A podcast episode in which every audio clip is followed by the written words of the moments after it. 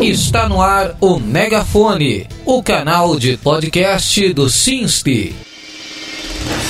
No episódio de hoje, o Megafone fala sobre privatização de serviços essenciais e o enterramento de cabos elétricos devido aos desdobramentos do apagão que ocorreu no estado de São Paulo após um forte temporal. Professor da Escola Politécnica da Universidade de São Paulo e coordenador do Laboratório de Eletromagnetismo Aplicado, José Roberto Cardoso, explicou ao jornal da USP no ar, uma parceria da Rádio USP com a Escola Politécnica e o Instituto de Estudos Avançados a diferença entre os conceitos de enterrar a rede elétrica e aterrar, bem como as dificuldades de realizar as obras. Fique sintonizado com a gente. Você está ouvindo o Megafone. O temporal que atingiu o estado de São Paulo na última sexta-feira, dia 3 de novembro, trouxe à tona o problema de privatizar serviços essenciais à população, além do descaso da concessionária Enel, que manteve pelo menos 500 mil lares sem energia elétrica por pelo menos 64 horas.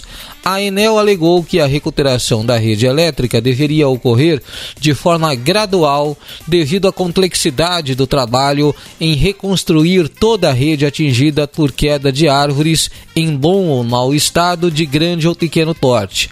O apagão fez ressurgir uma proposta antiga que voltou a ser debatida por especialista: enterrar cabos de eletricidade.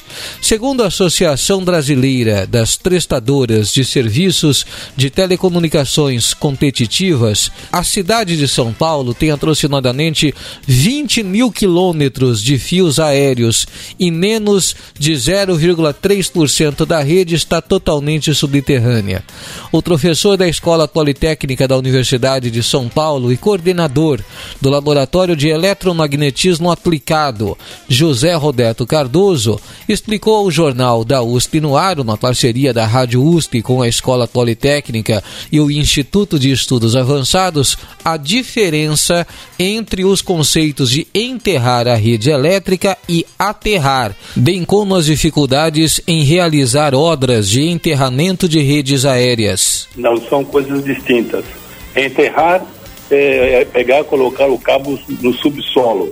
Aterrar é, é, um, é um processo elétrico de, de pegar toda a parte metálica externa da estrutura e colocar uma conexão com a terra para que em horas de acidente proteja o ser humano. Coisas Sim. distintas. Com relação a enterrar, eu, as dificuldades que tem são grandes, mas são tecnologia conhecida. Vai incomodar as pessoas, sim, porque vão ter que fazer buraco na rua para colocar o cabo, e não é só colocar os cabos sob a terra. Nós temos que colocar também os transformadores. Você vê pela rua aí que tem vários transformadores nas, nos postes, esses postes também terão que ser enterrados. Uhum. Então são feitas câmaras grandes para colocar esses transformadores de tempos em tempos, aí em espaços adequados ao longo da instalação. E a, a dificuldade também, a meu ver, importante é que existem várias interferências no caminho. Hum. Por exemplo, pode encontrar uma rede de gás, pode encontrar uma tubulação estranha que não se conhece, porque nós não temos de fato uma, uma, uma documentação muito precisa do que temos no subsolo. Então, todos esses problemas aí são enfrentados ao se enterrar os cabos. Agora, é importante também saber que enterrar os cabos só não basta, precisa ter um, um estudo, um projeto bem adequado para isso. Por exemplo, se nós temos uma subestação, depois dessa subestação tem uma linha aérea, e depois você enterra o cabo, ele fica um, um certo trecho enterrado, e aí ele aflora, quer dizer, ele vai ficar submetido aos riscos da linha aérea do início, quer dizer, uhum. não vai adiantar nada. Uhum. Quer dizer, um cabo subterrâneo, normalmente ele começa numa subestação vai direto enterrado até a carga. Quer dizer, então esse tipo de projeto precisa ser analisado, com, não é simplesmente pegar o que existe e enterrar, precisa fazer um novo projeto de rede ao se colocar um, um cabo enterrado. Você está ouvindo o Megafone.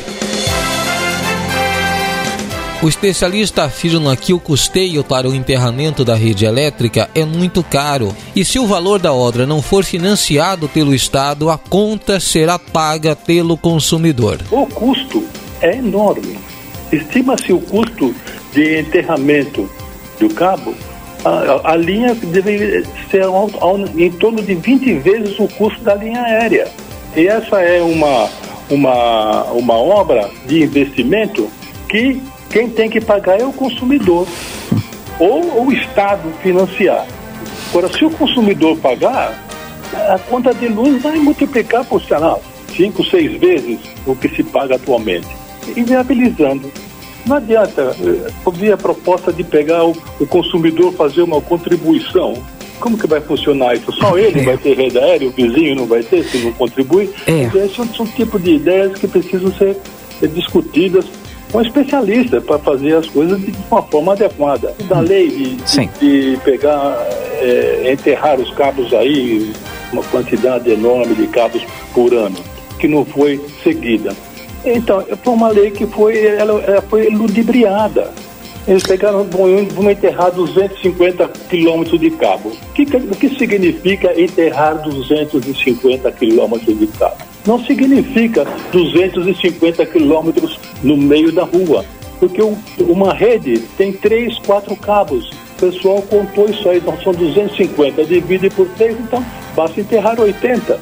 Quer dizer, esse é tipo de coisa que não, uma lei foi mal feita não foi seguida, além do mais, né, foi a própria prefeitura que fez essa lei, ela não tem legislação sobre a concessionária. Segundo o programa do jornal da USP no ar, a Prefeitura de São Paulo afirmou que as obras estão sendo realizadas em partes e que o prefeito da cidade, Ricardo Nunes, estabeleceu uma meta de enterrar 65 quilômetros da rede elétrica e afirmou que até agora 37% foram concluídos e 6 quilômetros estão em fase final, o que resulta em 43 quilômetros de fios enterrados. Professor, o que está sendo feito hoje? Olha, o, o que eles fazem, a meu ver, eu não sei exatamente os detalhes de Sim. como a ANEL está conduzindo, como a Enel está conduzindo o processo, é, são regiões críticas em que é necessário, por exemplo, colocar redes, uhum. redes enterradas. Por exemplo, região que tem um hospital ali é uma região nevrálgica, então nessa região é conveniente que se tenha uma rede enterrada, uhum. porque minimiza problemas desse tipo, não elimina, hein? Porque se, se nas pontas desses cabos tiver rede aérea, não adianta nada. Dizer, o, o, o, risco continua existindo, porque o, o, rompimento pode ocorrer na rede aérea e afetar a rede subterrânea. Então, nas regiões críticas, como eu citei, aí cabe situações desse tipo.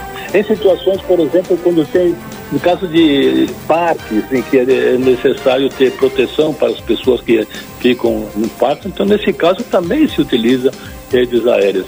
Mas não se faz redes aéreas simplesmente, eh, redes subterrâneas simplesmente sem ter um planejamento. Hum. Em qualquer cidade tem as prioridades. Agora, se nós colocarmos cabos subterrâneos aqui nas regiões mais que tem maior poder aquisitivo, Sim. é um negócio ingrato, porque esse custo vai na conta de luz. Então, se eu, nós aqui que moramos em regiões próximas ao campus, é uma região muito boa da cidade, quem vai ajudar a pagar o enterramento desses cabos é aquele pessoa que está na, na leste também. Uhum. Quer dizer, então fica um negócio que pune todo mundo. É, uhum. Esse tipo de problema, quer dizer, o governo precisa entrar de fato em um acordo com a empresa, uhum. né, para que se possa fazer uma, um projeto aí onde o maior custo sai do governo, não do bolso do consumidor. Porque senão ninguém vai querer. Você está ouvindo o Megafone.